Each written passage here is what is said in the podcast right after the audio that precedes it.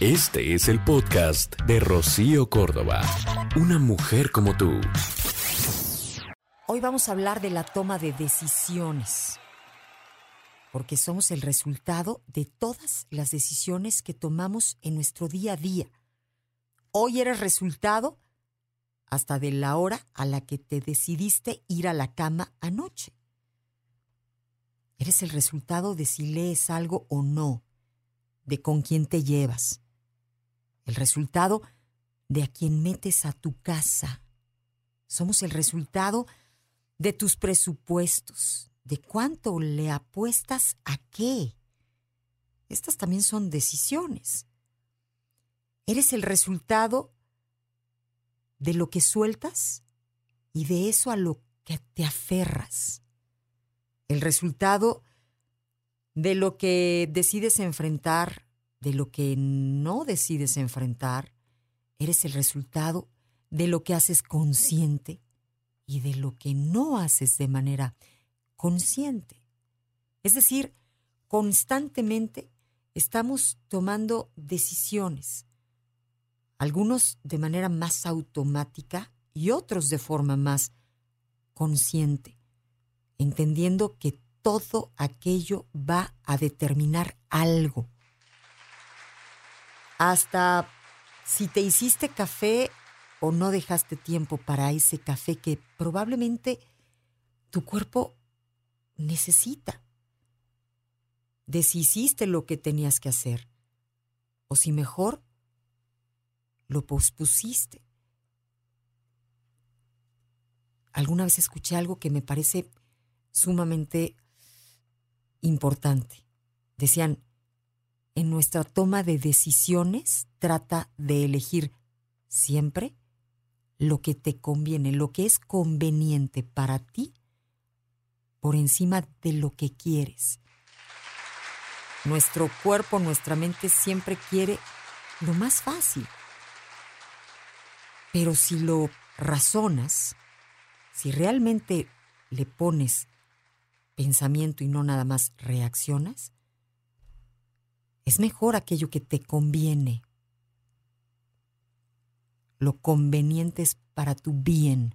Las personas somos libres, digamos que hasta cierto punto, en materia de toma de decisiones.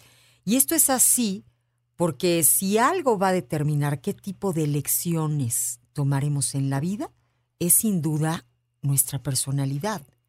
Para bien o para mal, pero estamos como moldeados, tenemos un cierto perfil por el peso de la genética, por nuestra educación, por la manera en la que hemos venido interpretando cada experiencia, el contexto que nos rodea. Todo ese conjunto de situaciones, de aspectos, van definiendo nuestra personalidad y a su vez nuestras decisiones, lo que vamos eligiendo en nuestro día a día.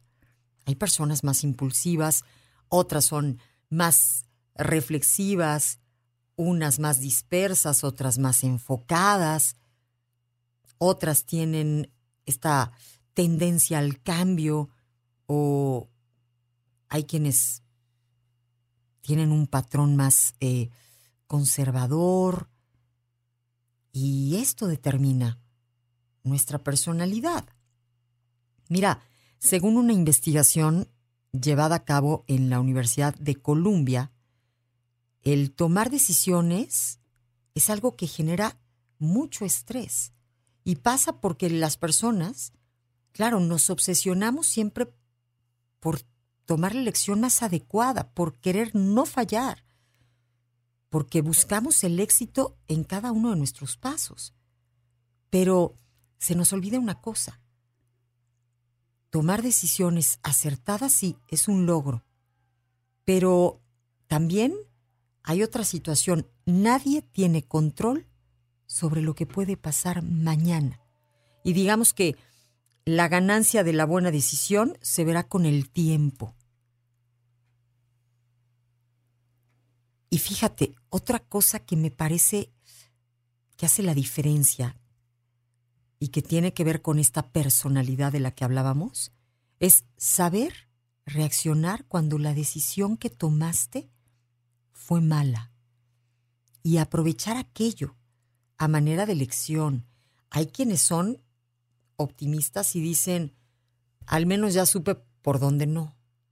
Ahora voy a buscar otros caminos u otras formas. Pero, claro, esa es otra decisión. ¿Cómo reacciones ante lo que probablemente no salió como esperabas? ¿Cuántas cosas no salen como esperábamos? Y fíjate, esas decisiones las definen más quiénes somos que nuestros talentos. O sea, como que creemos que si conocemos a alguien súper talentoso, ya la hizo, ya la armó. Y no. O sea, la realidad es, ¿qué haces con esos talentos? No nada más es tenerlos. Es como no nada más se trata de ganar bien, es ¿qué haces con ese dinero que ganas? ¿Lo inviertes? ¿Lo usas bien? ¿Sabes qué hacer con aquello? ¿O solo lo tiras y lo gastas? ¿De qué sirve que ganes bien si, si al final literalmente lo tiras? Entonces, esas decisiones tienen más que ver con quiénes somos. Hay gente que quizá no tiene tantos talentos, pero, pero busca la manera de salir. O como sabe que no tiene ese talento, pues le trabaja más. Y el trabajo al final trasciende que el que ya se cree muy talentoso y se esfuerza poco. Entonces, la personalidad tiene un gran peso en esto y vamos tomando muchas decisiones de manera acelerada. En el torbellino de la vida, probablemente vas por el siguiente novio, desesperada, creyendo que esto de la soledad no, no, no, no me viene bien, me pone muy nerviosa, no me gusta porque ella sí tiene novio, los de allá también, yo tengo que... espérate, a lo mejor así venías decidiendo. ¿Y si en esta ocasión frenas tantito? y te revisas y te das cuenta que, a ver, probablemente no son los 28 novios. Tienes que revisarte a ti, ¿no? En fin, tendríamos que ir tomando decisiones de manera mucho más consciente. Elige bien a tus amigos. Esta es una decisión sumamente trascendente. No lo veas así, ay, son mis cuates y ya, pues, es el momento del cotorreo. Mm, tiene peso.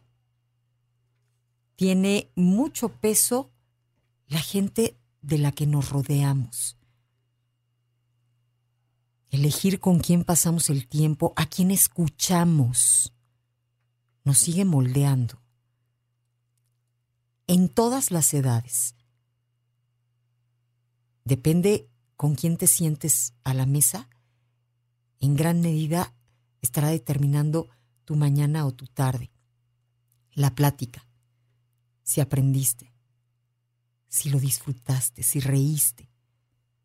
Es importante.